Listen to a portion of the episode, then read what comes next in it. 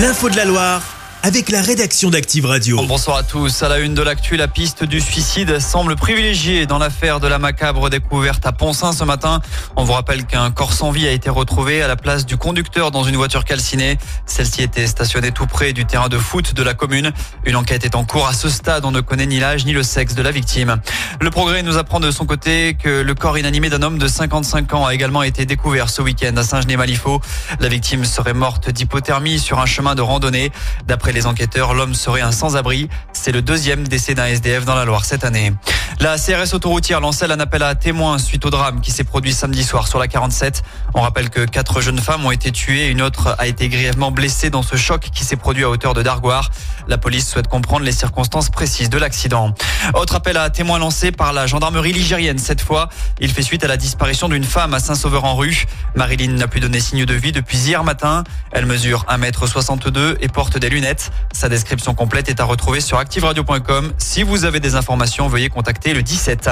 Une semaine de plus à patienter pour les salariés de Casino. L'audience devant le tribunal de commerce de Paris prévue cet après-midi a été renvoyée. Rappelons qu'elle devait trancher concernant le plan de sauvegarde du groupe stéphanois de grande distribution, mais elle a été reportée à lundi prochain suite à la demande du CESC, le comité économique et social. Ce dernier dénonce l'absence de volet social justement dans le plan présenté.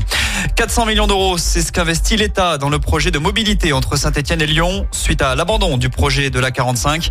Des travaux ont déjà été effectués pour améliorer la desserte entre les capitales ligériennes et rhodaniennes, comme par exemple le réaménagement de certains échangeurs. L'amélioration du ferroviaire fait désormais figure de priorité selon le préfet de la Loire Alexandre Rochat. Notons qu'en moyenne, chaque jour, 80 000 personnes empruntent la 47, 20 000 utilisent les trains de la SNCF pour leur liaison Saint-Etienne-Lyon. Et puis en foot, la SS va enregistrer le retour de deux joueurs, Karim Sissé et Ibrahim Sissoko vont revenir dans le forêt après l'élimination de leur pays respectifs, la Guinée et le Mali à la Cannes. En revanche, l'aventure continue pour Dylan Batoubinsika et la République démocratique du Congo, qualifiés pour les demi-finales de la compétition. Chaque semaine, vous êtes plus de 146 000 à écouter Active uniquement dans la Loire. L'actu locale, les matchs de la SSE, les hits, les cadeaux, c'est Active. Source Médiamétrie, IR local, habitude d'écoute en audience semaine dans la Loire des 13 ans et plus, de septembre 2021 à juin 2023.